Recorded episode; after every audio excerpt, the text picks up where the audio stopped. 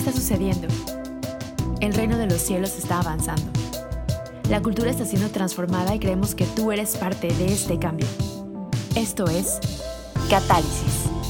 Hey, ¿cómo están amigos? Bienvenidos a este tercer episodio de Catálisis. Mi nombre es Benjamín Enríquez. Mi nombre es Samuel Niembro. Estamos muy emocionados de poder estar aquí con ustedes. Ya es nuestro tercer episodio. Sí, algo que la verdad es que no pensamos que íbamos a, íbamos a llegar ahí. ¿no? Creo que teníamos planes para el primero y nada más. Y no sabíamos qué iba a pasar, pero bueno, eh, queremos antes de empezar tomar un momento para darles algunas eh, cosas que se nos pasaron por lo mismo de la emoción, por lo mismo de que estábamos experimentando con todo esto. Sí, este, la verdad es que sí, estamos muy agradecidos. Creo que eh, eh, hemos estado hablando de que la verdad es que nuestro plan era que nos escucharan nuestros amigos, por lo menos los que nos caen, los que, a los que les caíamos bien y. Mi papá y mi mamá. Mi, mi papá, mi mamá. la- a mi mamá le bajé la aplicación de podcast para que por lo menos tuviéramos tres personas que nos escucharan. No, estamos muy, eh, la verdad es que muy emocionados por lo que Dios ha hecho y, y muy agradecidos por cada uno de ustedes que, que ha estado escuchando, que nos ha mandado eh, testimonios, que nos ha mandado, que nos han mencionado en redes sociales, etcétera, que han, han hecho que este mensaje llegue a mucha más gente. La verdad es que estamos, eh, pues sí, muy emocionados, muy conmovidos por lo que Dios puede hacer con, con nuestro sí, ¿no? O sea, nosotros, eh, nuestra intención era hacer un, podcast porque sentíamos que era lo que Dios nos estaba pidiendo y, es increíble ver lo que Dios quiere hacer con, con sus planes, ¿no? Siempre son muchísimo más allá de lo que nosotros podamos imaginar o pedir, ¿no? Y está súper padre poder estar en este proceso, ¿no? Así es, y, y bueno, queremos eh, darles gracias. Eh, pensábamos también que solo íbamos a tener audiencia en México, pero gracias a Dios este podcast ha llegado a Latinoamérica, a países como Perú, Colombia, Nicaragua, Argentina. Sí, saludos a todos nuestros hermanos latinoamericanos. Estamos y también eh, hemos tenido testimonios y gente escuchándonos desde España, entonces queremos mandarles un saludo hasta allá, como ustedes nos pusieron uno de los testimonios del otro lado del charco. Estamos felices de que ustedes estén siendo catalizadores allá. Sí, y también la verdad es que creo que lo mencionamos eh, eh, a posteriori en el, en el, en el episodio anterior, eh, pero pueden marcarlo en sus calendarios. Cada dos semanas vamos a tener un episodio de Catálisis. Entonces, eh, si hoy nos está escuchando, si hoy salió el episodio el miércoles, eh, dentro de dos semanas puedes marcar tu calendario, va a estar saliendo un, episodio más de Catálisis. Queremos que eh, ser muy consistentes en estar sacando en esta primera temporada eh, todos los episodios en, en las mismas fechas y estamos trabajando en eso. Sí, y nos pueden escuchar en iTunes y en Spotify. Y también en SoundCloud si, si ese es tu método preferido de...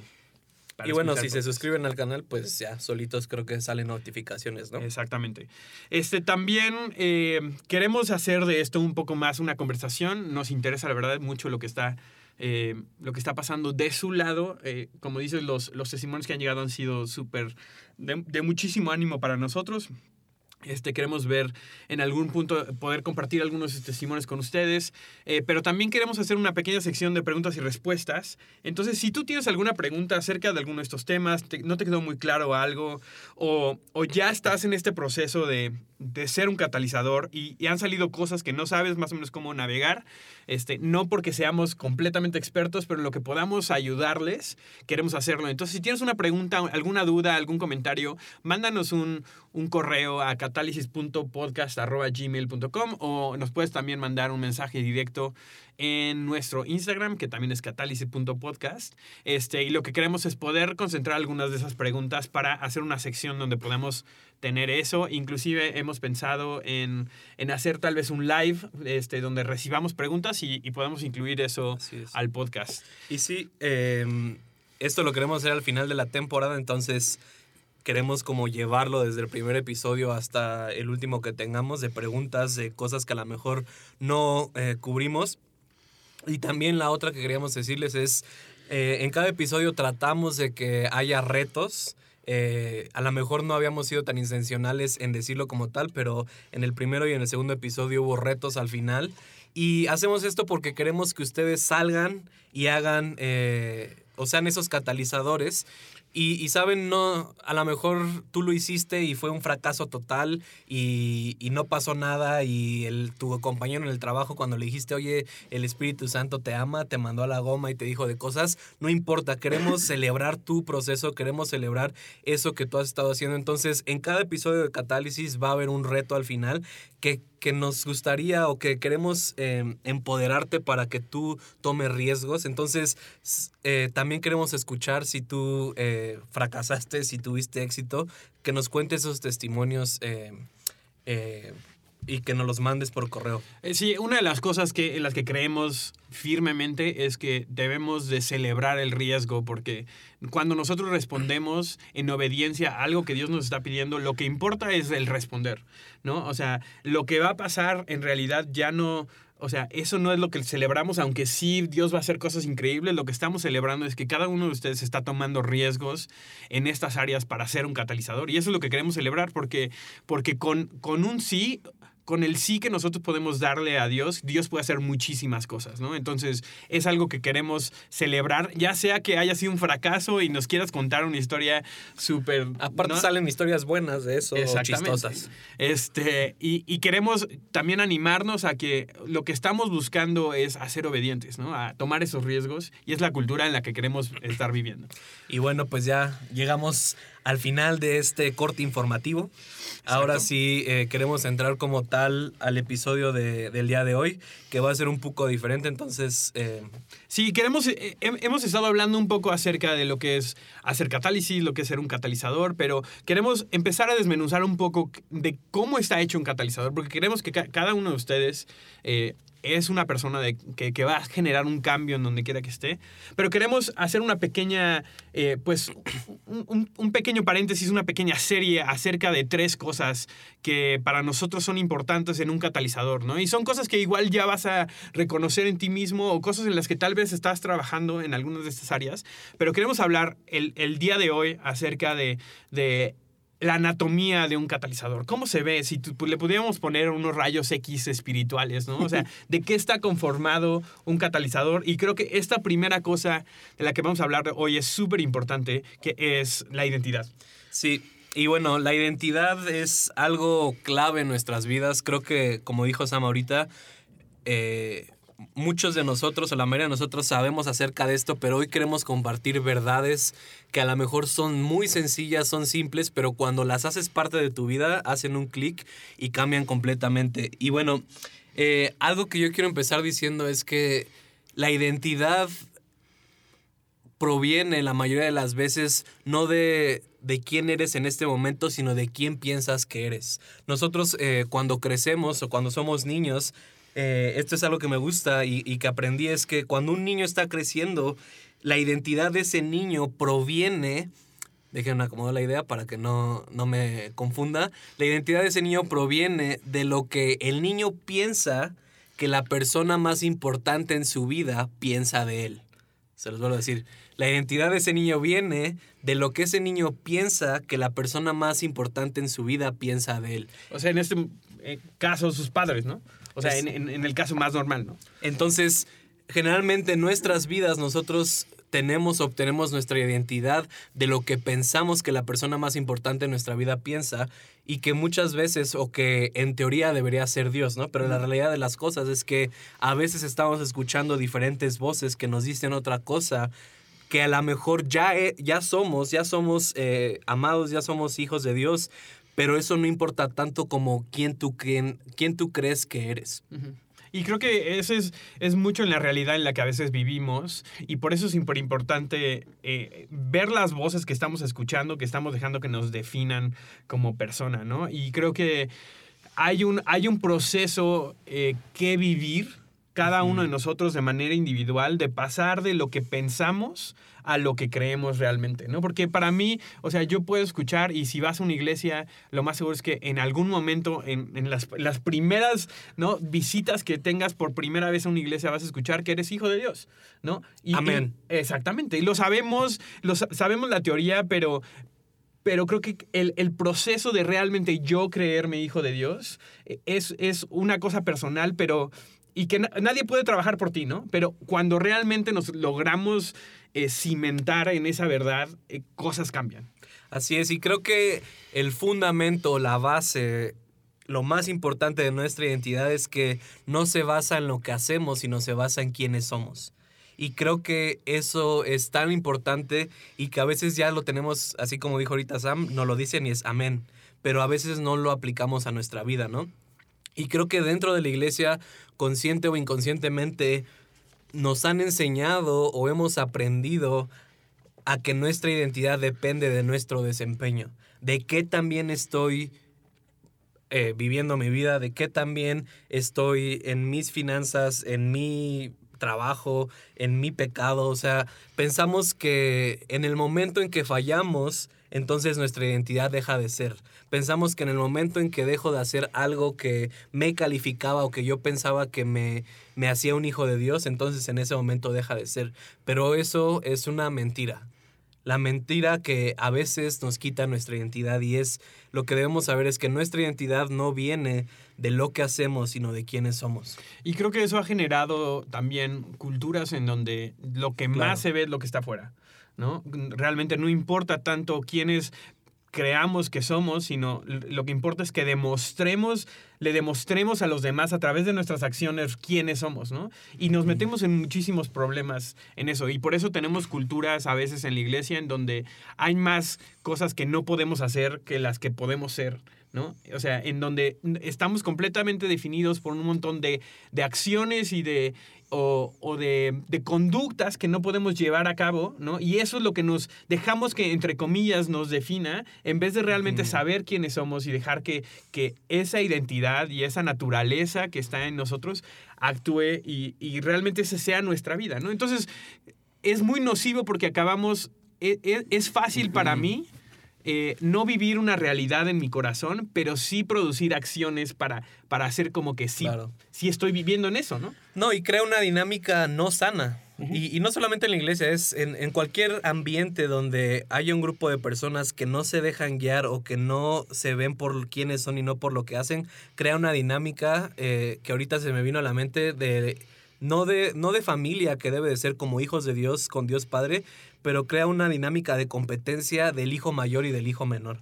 De, de, de oye, yo estoy así, bueno, esto se me acaba de ocurrir o me lo acaba de poner el Espíritu Santo. No tengo la cita bíblica, perdónenme, la vamos a poner en la descripción. Pero en la historia del hijo pródigo es increíble, ¿no?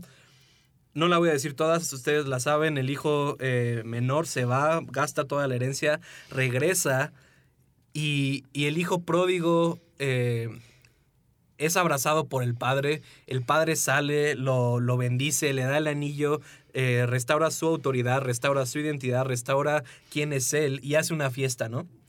Entonces está como medio sacado longa el, el hijo mayor porque llega, regresó su hermano que se había gastado todo y, y matan al becerro más gordo en celebración de que el hijo pródigo regresó, ¿no? Y, y entonces tiene este conflicto el hijo mayor que le dice, oye papá, pues si yo he estado aquí toda mi vida, yo no me he ido, yo no he gastado tus riquezas, yo he hecho todo lo que me pides.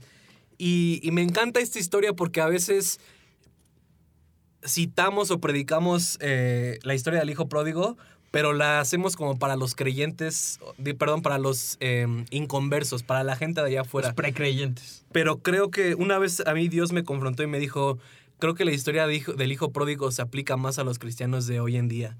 Que, que fue en el momento que el hijo, cuando el hijo pródigo, cuando estaba con los cerdos y estaba eh, ya sin nada, ahí perdió su identidad y dijo, voy a regresar a la casa de mi padre como un siervo. Y ahí perdió su identidad, llega con el padre y, y como se dice, y es restaurado. Pero lo que quiero decir con esto es que cuando no tenemos una dinámica de hijos de Dios por lo que somos y no por lo que hacemos, pasa esa competencia del hijo mayor con el hijo menor de, oye papá, yo he estado aquí, yo he estado haciendo todas estas cosas y no me reconoces. Y me encanta eh, la respuesta del padre, ¿no? Que, que creo que en realidad es la respuesta de Dios Padre, que le dice, es que estás perdiendo el punto. Todo lo que yo tengo es tuyo, ¿no?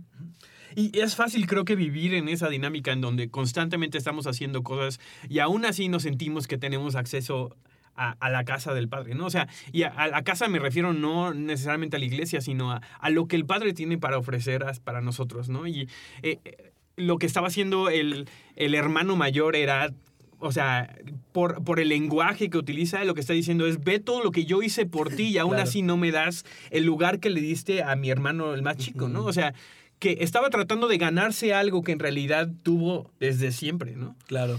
Y, y algo más eh, que se me vino ahorita a la cabeza es que me da mucha risa. Yo he visto muchos de, esos, de estos procesos en la iglesia, que hay gente que lleva 20 años en la iglesia. Y, y no quiero juzgar ni, ni quiero que me malentiendan, quiero quedar mi corazón, pero ah, yo he visto procesos de gente que lleva 20 años en la iglesia, que lleva 10 años en la iglesia, pero todos esos 10 años han enfocado en desempeñarse bien para poder llegar a obtener algo. Y de repente llega un cuate a la iglesia por primera vez, drogadicto, este, no sé qué más, Eh, corrupto. corrupto, ladrón, todo. Y, y llega a la iglesia y es amado, entiende su identidad y dos años después es, no sé, ya es el pastor asociado, ya es el pastor de jóvenes o ya lo pusieron en una posición. Y la gente que llevaba 10 años desempeñándose lo voltean a ver, es como de, oye, pero ¿qué? Si yo llevo más, si él viene. Y... Pero es eso, perdemos a veces de, de vista el punto de que nuestra identidad no viene a partir de lo que hacemos, sino es a partir de quiénes somos. Y creo que para mí, eh, eh, digo, el modelo más grande que tenemos de esto es Jesús, ¿no? O sea, Jesús, Jesús. Como, como hijo, ¿no? Porque Jesús vino eh, a caminar en esta tierra y llevaba muchos como títulos, ¿no? O sea, eh, en, en- en su Hijo vida, pero hombre. me encanta, Juan 1.18 dice, a Dios nadie lo ha visto nunca, lo cual en sí es una, es una increíble revelación de que hasta el momento no había nadie visto realmente cómo era el Padre. Hasta este momento dice, el Hijo unigénito, que es Dios y que vive en unión íntima con el Padre, nos lo ha dado a conocer. Y esto creo que es súper importante porque Jesús pudo haber venido a la tierra a, a, a reflejar quién era Dios de muchas maneras. Dios, o sea, Jesús pudo haber llegado como un conquistador, Jesús pudo haber llegado como un rey, Jesús pudo haber llegado como Que así lo esperaban los judíos. Exactamente. Porque, porque tenían este concepto en mente y, y dice, el Hijo unigénito nos lo ha dado a conocer. La, la, la, la identidad primordial por, la, por medio de la cual Jesús vino a revelar quién era su Padre era como Hijo.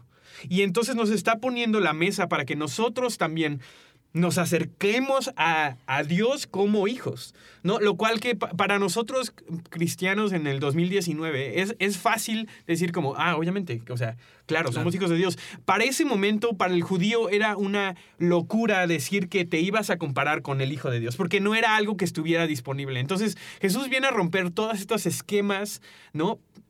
Al primeramente identificarse como hijo de Dios, lo cual lo va a meter en muchos problemas. El- el- Los fariseos no los- les gusta. Exactamente, los fariseos últimamente acaban yendo a pedir su crucifixión porque dicen, se, se- o sea, se hace igual que un hijo de Dios. Lo que más les, les, les ardía, ¿no? Más les, les, les pegaba era, dice, no, y esta parte dice que es hijo de Dios, ¿no? O sea, cuando yo hago todo. ¿No? Y creo que es un pecado. poco eso. O sea, los fariseos eran perfectos en sus acciones, pero no habían llegado a ese punto de la revelación de lo que él, lo que el padre quería que ellos tuvieran, que era ser hijos, ¿no? Eh, y hay una, hay una historia creo que es clave para, para, para describir esta relación en la que Dios quiere que estemos con Él, que está en Mateo 3:16, es cuando Jesús está siendo bautizado. Eh, dice en Mateo 3:16, dice, tan pronto como Jesús fue bautizado, subió del agua, en ese momento se abrió el cielo y, y Él vio al Espíritu de Dios bajar como una paloma y postrarse sobre Él, Posarse. sobre Él. Y una, una voz del cielo que decía, este es mi hijo amado, estoy muy complacido con él. Me encanta esa historia, me encanta esa, esa imagen porque Jesús en este momento no ha hecho absolutamente nada que ser hijo de María y José y ser hijo de Dios. Es lo único que ha hecho. No, ha hecho, milagros. no ha hecho milagros, no, no se ha revelado como, como el salvador del mundo a, a nadie, no. No ha hecho absolutamente nada más que ser hijo de Dios. Y Dios le dice, este es mi hijo a quien yo amo y estoy complacido con él. Y creo que eso es, es esencial que nosotros recibamos eso, que antes de que tú hicieras algo, antes de que tú pudieras hacer algo para Dios, antes de que estuvieras caminando en los propósitos de Dios, Dios te veía como su hijo amado que estaba complacido en ti. Y creo que esta es la piedra fundamental de la identidad. Nuestra identidad proviene de la paternidad de Dios. O sea, tú no, no puedes ser hijo sin tener un padre. Entonces, no podemos tener nuestra identidad sin saber que, o, o sin ver o tener la experiencia de Dios como un padre. Y, y creo que eh, eh, no sé si ustedes han leído esta parte en la Biblia, Jesús es bautizado y obviamente en la Biblia no tenemos una línea de tiempo, no sabemos cuánto tardó en pasar una u otra cosa, pero en el versículo siguiente dice, tan pronto luego el Espíritu llevó a Jesús al desierto para que el diablo lo sometiera a tentación, después de ayunar 40 días y 40 noches tuvo hambre, el tentador se le acercó y le propuso, si eres hijo de Dios, ordena estas piedras que se conviertan en pan. Y creo que es, es una imagen tan clara de lo que el, el enemigo está tratando de constantemente hacer con nuestra identidad. ¿No? Jesús había recibido, o sea, literal se había abierto el cielo y salió una voz que declaró, este es mi hijo, estoy, eh, lo amo mucho, estoy complacido con él, antes de que haya hecho cualquier cosa, antes de que haya- le haya probado a ustedes quién es, yo ya estoy contento con, lo- con quién es y con su vida. Y entonces que llega, llega el enemigo y mete la primera pregunta, que es si eres el hijo de Dios. ¿No? ¿Qué, le está, ¿Qué está haciendo? Está, le, le está dando una oportunidad, le está diciendo, aquí hay una oportunidad para que tú dudes realmente de lo que Dios dijo de ti, ¿no? Y me pruebes a mí quién eres, ¿no? Y me encanta porque Jesús no responde a eso, ¿no? Pero es, es, es, es, es el mismo plan de siempre. O sea, el enemigo tiene este plan constantemente de llegar y decir, a ver, realmente, si, si realmente eso es verdad, pruébamelo. Secreto, tip, anótenlo. El diablo, el enemigo, como le quieran llamar, El chanclas. el chanclas, solo tiene estas cartas, probar tu identidad, tratar de atacar tu identidad. Y, y es, es- esto me gusta porque sabemos que en la Biblia reconocen a Jesús o le llaman el segundo Adán. Pero si nosotros nos vamos hasta el principio de la Biblia, nos vamos a dar cuenta que en Génesis el diablo, la serpiente, utiliza la misma, la misma herramienta o trata de meter en la misma mentira. Y en ese caso, en ese momento fue exitoso. Y ahorita vamos eh, a tener esa cita, pero para entenderla necesitamos leer desde Génesis 1.26 y dice, y dijo, hagamos al ser humano a nuestra imagen y semejanza, que tenga dominio sobre los peces del mar y sobre las aves del cielo, sobre los animales domésticos, sobre los animales salvajes y sobre todos los reptiles que se arrastran por el suelo. Y Dios creó al ser humano a su imagen, lo creó, a imagen de Dios, hombre y mujer lo creó y los bendijo con estas palabras. Y dice, sean fructíferos y multiplíquense, llenen la tierra, etc. Y bajamos al, al versículo 31. Después de, de darles un mandamiento que hacer para Adán y Eva, y dice, Dios miró todo lo que había hecho y consideró que era muy bueno. Entonces, ¿qué aprendimos de esto? Dios crea al hombre, lo hace a su imagen y semejanza. ¿Qué quiere decir esto? Somos iguales a Dios. Esto, Tenemos la naturaleza de Él dentro de nosotros. paréntesis. Me acuerdo mucho cuando yo leo o cuando leemos en la Biblia de, de que somos hechos a imagen y semejanza de Dios. Yo siempre soy muy lógico, o sea, me gusta, me gusta poner, eh, no sé si suena mal, pero me gusta poner en duda la Biblia. No que dudo de la Biblia, sino que quiero entender más allá. Entonces, cuando dice, eh, nos hizo imagen y semejanza de Dios, para mí era como de, pero tiene dos ojos Dios y así, o si tiene los ojos azules, entonces yo por qué los tengo de este color. Pero una vez Dios me dijo, el hecho de que tú y yo, o el hecho de que tú y las personas sean hechos a imagen y semejanza de mí, no significa tanto unos atributos físicos, sino significa que yo deposité una parte de mí dentro de ti. Que realmente un pedazo de Dios está depositado en ti. Y esa es tu identidad. Y esto es lo importante. Si tú no reconoces lo que Dios ha depositado en ti, si tú no reconoces esa eh, imagen y semejanza que Dios ha puesto en ti, entonces el mundo se va a quedar sin una parte de Dios. Si tú no manifiestas lo que Dios ha depositado en ti, entonces el mundo se va a quedar sin conocer una parte de Dios. Y, y es por eso que entendamos esta parte de que somos hechos a imagen y semejanza de Dios, que una parte de Dios fue depositada dentro de nosotros y que eso es única, es una parte única de Dios que nos hace a nosotros únicos. Y, y ese es parte de, de- de reflejar realmente el cuerpo de Cristo en la totalidad. Es, Por eso es en comunidad, ¿no? O sea, no, el, el, cristianismo, entre comillas, o sea, e, el, vivir de acuerdo a lo que Dios quiere que vivamos, no se puede hacer solamente de manera individual. Porque yo me voy a quedar corto si lo, lo, único que veo es la expresión de Dios que yo tengo. ¿no? O sea, si yo no logro ver lo que la, la, imagen y semejanza de Dios que hay en ti, tampoco me voy a quedar corto, ¿no? Entonces, creo que es esencial que entendamos esta parte, porque si no, nos estamos quedando con imágenes incompletas de realmente cómo es Dios, ¿no? Así es. Bueno, fin del paréntesis. Entonces, eh, Génesis 1.26, Dios creó al hombre y al hombre a la imagen y semejanza de Dios. Nos adelantamos a Génesis 3.4, que es la caída del hombre.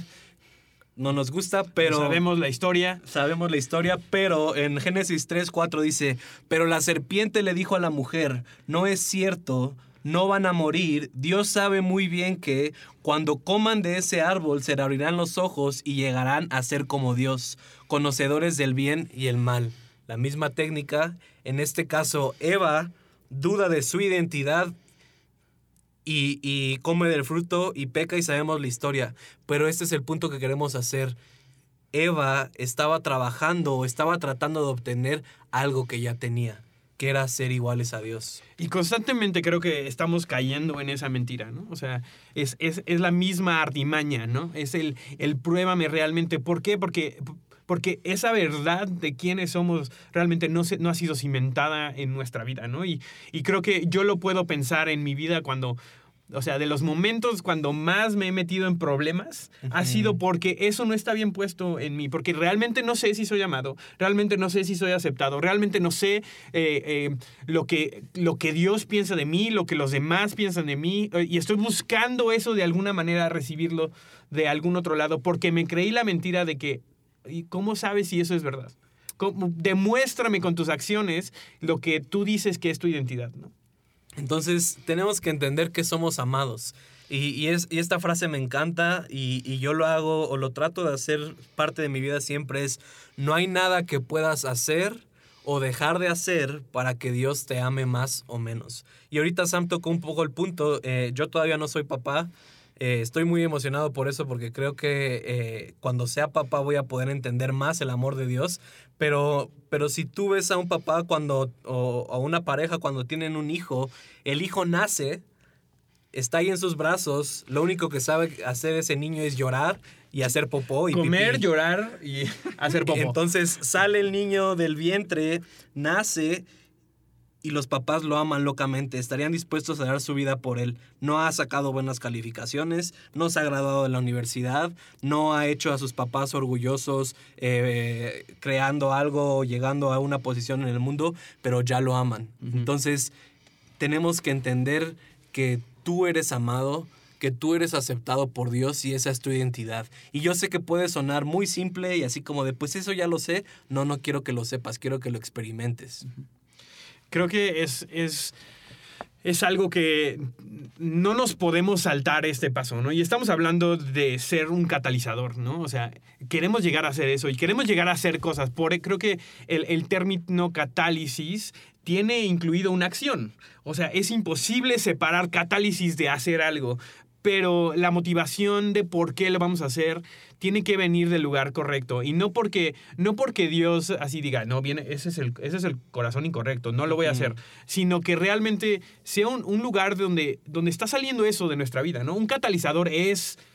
Y, y, y en el ser pasan cosas, ¿no? Y creo que mm, muchas veces nos atoramos en esta, en esta situación de necesito yo probar quién soy sin saberlo y entonces muchas veces tratamos de recibir afirmación, recibir amor, recibir eh, eh, el orgullo, o sea, que Dios se siente orgulloso de nosotros a través de las cosas que hacemos y no de quién somos, ¿no? Y dejar que ese sea el lugar en donde realmente empiezan a fluir las cosas, ¿no? Esta, esta, esta frase de yo no trabajo o no hago cosas para recibir amor, sino soy amado y por lo tanto hago cosas. Así es, y que no está mal, o sea, tenemos que aceptar que una necesidad básica del ser humano es ser, o sea, necesitamos sentirnos amados, necesitamos sentirnos aceptados, tenemos esa necesidad. Validados. De, exacto, de, de, pertenecer. No está mal, el punto aquí es de, dónde, de quién la estás obteniendo, de dónde la estás obteniendo. Y cuando no obtenemos nuestra identidad de Dios, cuando no obtenemos eh, ese eres mi hijo amado en quien tengo complacencia, la vamos a buscar en otros lugares, porque es una necesidad, o sea, tú no puedes pasar más de 40 días eh, sin dormir. Es una necesidad básica. Si lo haces, te vas a morir. Es lo mismo. Nosotros como seres humanos vamos a buscar sentirnos amados, sentirnos aceptados. Y si no lo estamos encontrando en Dios, lo vamos a encontrar con otras personas, con otras cosas, que fue lo que mencionamos al principio. Ponte a pensar en este momento quién es la persona o cuál es la cosa más importante en tu vida, porque de ahí es donde estás recibiendo tu identidad.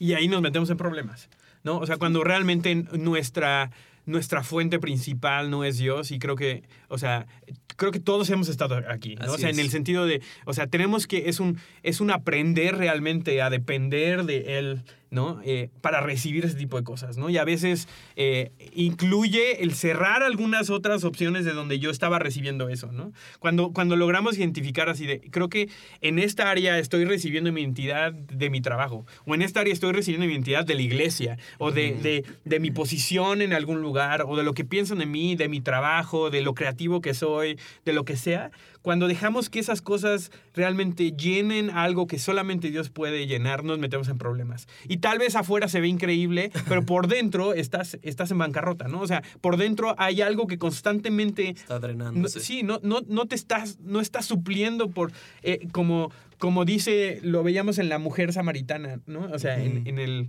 en el, no me acuerdo, el episodio pasado, el, el episodio 1, ¿no? Esa, esa agua que quita la sed realmente, ¿no? Que satisface, ¿no? Lo que, lo que Dios suple satisface, ¿no? Entonces, Así es. Y creo que eh, también lo mencionamos en el episodio pasado, tu identidad proviene o, o mucho de cómo te ves a ti mismo va, va a ser cómo ves a Dios. Si tú ves a Dios como un capataz, entonces obviamente siempre vas a estar tratando de complacerlo por medio de lo que haces. Pero creo que, como decías ahorita, precisamente lo que vino Jesús a revelar es a Dios como un padre. Y, esto, esto Dios me lo dijo a mí hace tiempo y me dijo, si tú no me ves a mí como Dios, te pierdes parte de la totalidad de quién, es, de quién soy yo. Perdón, si, si, tú no me ves a mí como un padre, te pierdes de la totalidad de quién soy yo. Y, y creo que ahorita Sam eh, tocó un punto muy importante y es la comunión con Dios. Esto que estamos hablando de identidad, no es un curso que terminas en seis meses, no es un curso que es un, un curso de la vida. Siempre vamos a estar creciendo en nuestra identidad, siempre vamos a estar eh, sabiendo más eh, cuánto nos ama Dios. Siempre vamos a estar creciendo en esto. No es, no es algo como de, ah, yo ya me siento un hijo de Dios, ya me... No, no, no. En la identidad siempre vamos a estar creciendo. Es un proceso que dura toda la vida. No nos, y no nos graduamos de ser hijos, ¿no? O sea, creo que es algo en lo que siempre vamos a estar y siempre vamos a, a, descubrir aún más profundidad acerca de lo que es la paternidad de Dios en nuestra vida. Y, y quiero hacer un pequeño paréntesis aquí y sé que para para algunos de nosotros hemos tenido padres que son buenos, ¿no? O sea, mm. hemos tenido padres que en, en, la medida en lo que han podido han, han, tratado de suplir nuestras necesidades, amarnos, darnos oportunidades, pero la verdad es que no es siempre la... La, o sea, el caso. el caso, ¿no? O sea, hay mucha gente que no tuvo buenos padres, ¿no? Y creo que a veces cuando hablamos de esto, hablamos de ser hijos, lo que menos queremos hacer es ser hijos porque tenemos una muy mala experiencia de cómo nos fue, ¿no? Eh, pero creo que lo que los quiero animar hoy es que tenemos un Dios que es un Padre perfecto. Tenemos un Dios que, que no ha habido absolutamente nadie que se haya acercado a Él y que Él haya rechazado. ¿no? Entonces tenemos, podemos eh, llegar a un punto en donde podamos realmente experimentar en nuestro corazón y abrir nuestro corazón a pesar de las cosas que han pasado, a experimentar un Padre perfecto que nunca hemos experimentado. Por, por muy bueno que sea tu Padre eh, aquí en la tierra, no se compara a la bondad del Padre perfecto que tenemos en Dios. Y lo, dije, lo dice Jesús en la Biblia, ¿no? O sea, si ustedes como padres malos saben darle buenas dádivas a sus hijos, cuánto más el, Padre en los cielos, ¿no? Y, y, también queremos decirles, este para nosotros es el fundamento de la identidad como les decimos, es un proceso de toda la vida, nunca dejamos de ser hijos y hay otros puntos que a lo mejor en otro momento vamos a hacer una serie de, identidad, de, ser amados, de ser aceptos, de, del acceso que tenemos como hijos, pero creo que lo principal es cambiar nuestra mente, cambiar ese chip de decir, soy un hijo de Dios, soy aceptado, ya no hay, ya no hay nada que tenga que hacer y, y sabes, a veces como, como líderes en la iglesia creo que nos da miedo decir esto abiertamente a la gente de Sam, ya no hay nada que tienes que hacer. Si te vas y te metes a donde quieras, si pecas y haces lo que quieras, Dios te va a seguir amando. Creo que eso nos da miedo porque si no entendiste el punto, entonces lo que vas a decir es, ah, bueno, pues entonces voy a hacer lo que se me pegue la gana. Si Dios me... No, no, no. Pero ahí estás perdiéndote el punto. Pero, pero la realidad es esta, no hay nada ya. Lo que tú hagas o dejes de hacer, Dios te sigue amando. El punto o la diferencia es mi conciencia y mi experiencia del amor de Dios hacia mí. O sea, Dios, Dios ama al ladrón, Dios ama al pecador, o, todos somos pecadores. Dios ama a todas las personas igual. La única diferencia es que cuál es la, la medida de conciencia que tienen del amor de Dios hacia ellos. Y de eso parte nuestra identidad. Y que cuando yo experimento ese amor, ¿no? En lugares en donde es, es completamente incondicional, donde yo sé que no me, o sea, no hay absolutamente nada que yo pueda haber hecho para recibir esto, ¿no? Y eh, eh, logro experimentar ese amor. Lo que yo quiero es proteger esa relación, claro. ¿no? O sea, ya no es una cuestión de yo quiero hacer las cosas bien para que me ames, sino ya me, amas, me has amado en lugares donde la verdad es que no lo merecía. Yo quiero proteger esta relación. Y eso es lo que nos, nos, nos lleva a tomar otro tipo de decisiones, ¿no? Eh, pero creo que sin si no entendemos o si, si seguimos batallando en, en, o más bien caemos en esta cuestión de quiero probarle a los demás o probarle a Dios, como, o sea, que sí soy hijo, o, tratar de cierta manera, porque lo hacemos de manera inconsciente, pero de ganarnos el amor de Dios, ¿no? O sea, digo, o sea, yo lo hacía todo el tiempo, ¿no? Hasta que me cayó un poco el 20 donde la regaba y hacía algo, entonces, entonces sí ponía mis alabanzas, ¿no? Para decir como, tengo que hacer, es como la versión cristiana de, de así, tienes que no sé, recitar cinco padres nuestros. Y no, yo hacía la versión cristiana, entonces me echaba el, el cassette completo de Marcos Vidal y entonces llegaba el momento en donde lloraba toda la noche y entonces ya sentía así, bueno, ya hice algo. Tus pecados Exactamente. Y cuando en realidad no, no se trata de eso, ¿no? O está la otra parte, ¿no? O sea, yo me acuerdo que mi proceso de hijo fue más como de yo eh, cometía un error, pecaba, lo que sea, y en vez de ir corriendo hacia mi padre sabiendo que no me ama por lo que hago, sino por quién soy, corría al otro lado, ¿no? Y la naturaleza nos muestra totalmente lo contrario. Si tú ves a un niño de 3 o 4 años, se cae y se abre la rodilla, ¿qué es lo primero que hace? Llora. Bueno, llora. Y después de que llora, va corriendo con su padre. Y su padre no le dice, ah, ya ves, ya es la quinta vez que te caíste hoy, ya, tú arréglate tus heridas. No y que, que, muchas veces en la iglesia vivimos en condenación, vivimos en, en vergüenza porque no tenemos esa identidad de que podemos venir a Dios tal y como somos, con toda nuestra basura, con todo ese pecado, con todo eso que te avergüenza, que tú dices, si lo ve Dios o si lo ve la gente me van a rechazar. Pero no es así, Dios te ama tal y como eres y, y cuando tú vienes a Dios tal y como eres, entonces entiendes a lo que tienes acceso. Y, es ahí cuando empezamos a ser catalizadores exitosos. Es ahí cuando empezamos a ser hijos exitosos, porque ya no nos movemos de lo que tenemos que hacer, sino hacemos cosas desde ese amor que recibimos y nos movemos en lo sobrenatural, nos movemos en estas cosas que, que estamos buscando muchas veces, pero que le tenemos las prioridades volteadas. Yo oí una vez a... Eh, una chica que la verdad me impactó muchísimo su testimonio, que se llama Ruth Fitzpatrick, de hecho, eh, y decía, cada vez que yo voy a hacer algo en donde me siento, eh, me siento con miedo, me siento nerviosa, me siento como que podría fallar, dice, me detengo un segundo y le pregunto a Dios, ¿qué tanto me amas? Hmm. ¿No? Y dice, ese amor es el que me dice, no hay, no hay nada que yo pueda hacer que Dios me ame menos, entonces no puedo fallar.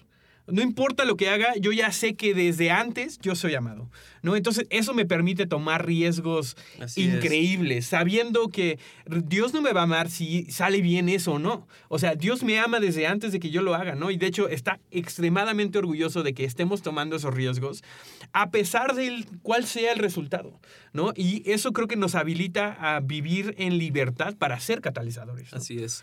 Y, y bueno, creo que la otra parte después de entender esto es que una vez que entendemos nuestra identidad, sabemos el acceso que tenemos a Dios. Y, y yo estoy seguro que todos han experimentado eso cuando vivían con sus papás, que ibas al refri, lo abrías y era así como de, no tengo la mínima duda de que yo me puedo acabar este refri y no va a pasar Puedo nada. abrir este bote de yogurt que tiene frijoles adentro y si quiero los puedo llevar al horno de microondas y calentar. aunque haya terminado decepcionado porque realmente pensaba que si era helado o si era yogur, ¿no?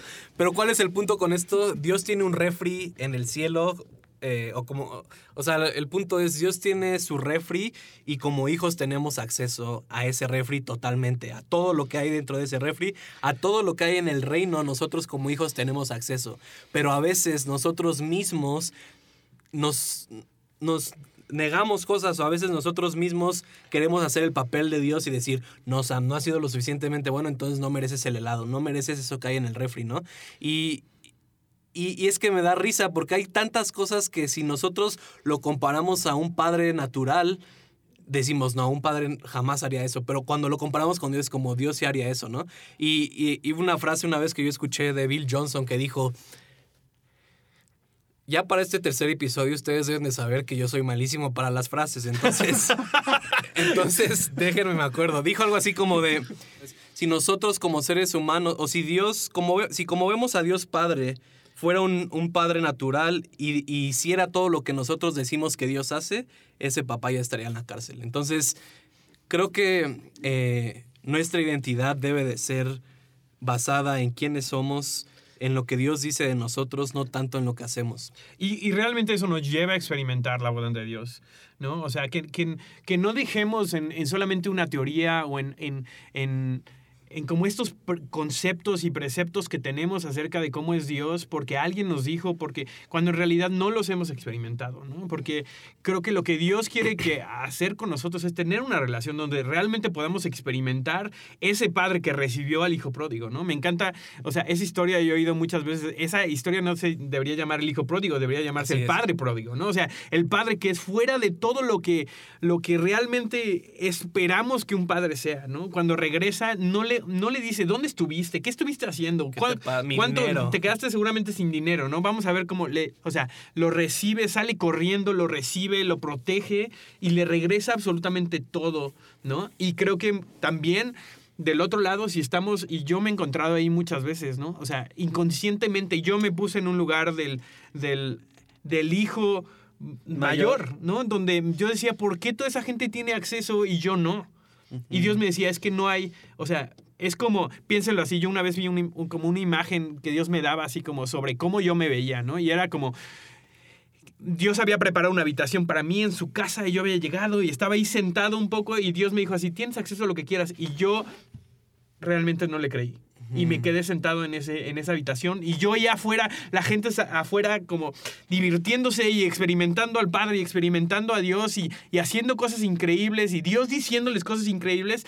Y yo, estaba, yo me sentía sentado en mi habitación porque decía, es que yo no me lo he ganado. Yo no he, yo no he recibido, No ¿cómo, o sea, ¿cómo voy a yo a osar acercarme al Padre nada más cuando dice entrar confiadamente al trono de gracia, ¿no? Así y es. es. muchas veces donde nos tenemos autocastigados por cosas que Dios nos por cosas que nos han dicho, por etiquetas que nos hemos puesto por lo que sea, ¿no? Y creo que un reto hoy es realmente poder ser honestos con nosotros en dónde estamos y de re- si realmente estamos recibiendo ese, esa aceptación y esa identidad como hijos de parte de Dios. Así es. Y bueno, ya para terminar, prácticamente queremos hacer algo.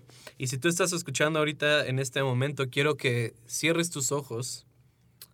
Y así con los ojos cerrados, creo que parte esencial de todo esto es que a veces no le preguntamos a Dios cómo Él nos ve.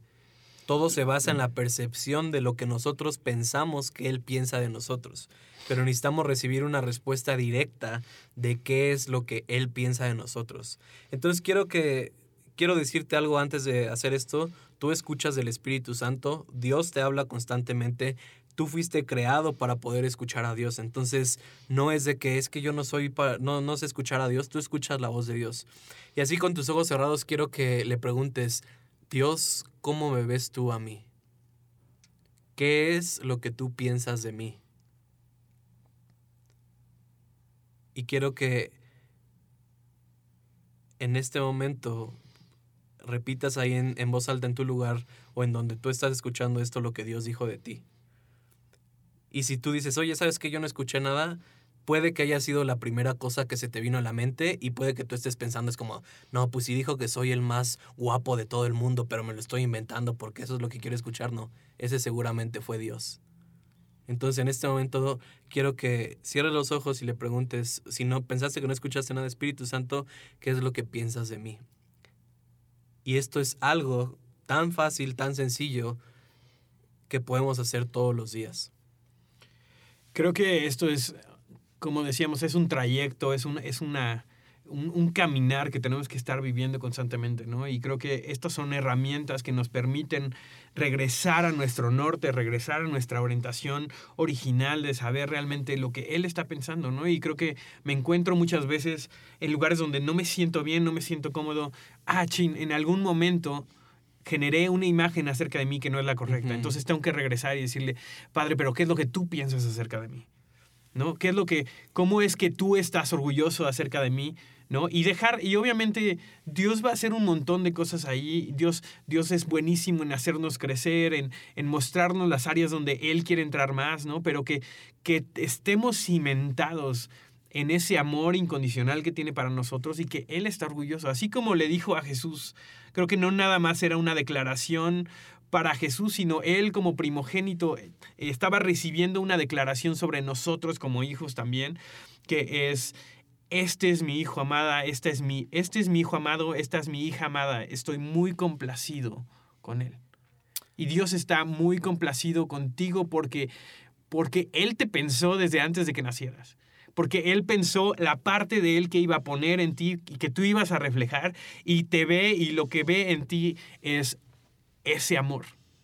¿no? Y entonces el reto creo que continúa esta semana, ¿no? En, todos los días de esta semana que, lo hagas en un momento antes, si, lo quieres hacer, en el momento que te despiertas, cuando estés enfrente al espejo, cuando estés en, tu trayecto a tu casa, a tu trabajo, donde sea, que te tomes en un momento y, y cierres tus ojos y digas, Dios, ¿qué es lo que tú piensas acerca de mí? Y, y, entonces, cualquier cosa que no está de acuerdo a nuestra identidad en ese momento, cualquier cosa que se está o sea, si Dios te dijo, sabes que yo te amo y cualquier cosa que llegue a decir, pero oye, pero por, ¿cómo, te, cómo, ¿cómo te va a amar tanto si has hecho esto, esto?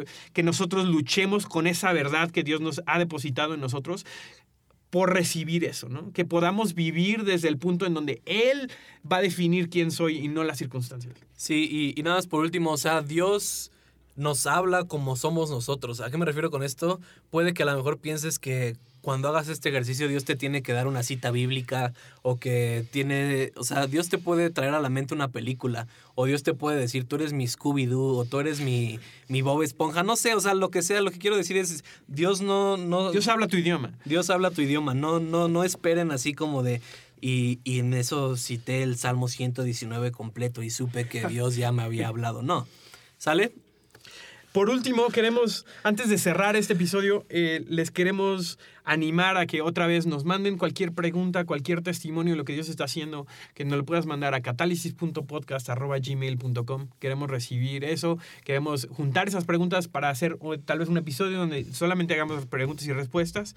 Este, y también estamos empezando esta serie, esta vez hablamos anatomía sobre... de un catalizador. Sí, anatomía de un catalizador en cuanto a identidad. El siguiente vamos a hablar, la segunda, la siguiente parte vamos a hablar sobre ser sobrenaturales, eh, sobre es. cómo se ve vivir en lo sobrenatural como un catalizador. A partir de esto, ¿no? Es un, todo esto se va construyendo, ¿no? Entonces, a partir de ser hijos, a partir de ser catalizadores, ¿cómo se ve vivir en lo sobrenatural? No te puedes perder el siguiente episodio. Muchísimas gracias también a, a Emanuel Igareda y a Music Room para, por tenernos aquí, ayudarnos con toda la producción. Benjamín. Nada, muchísimas gracias. Nos vemos en el próximo episodio. Adiós. Adiós.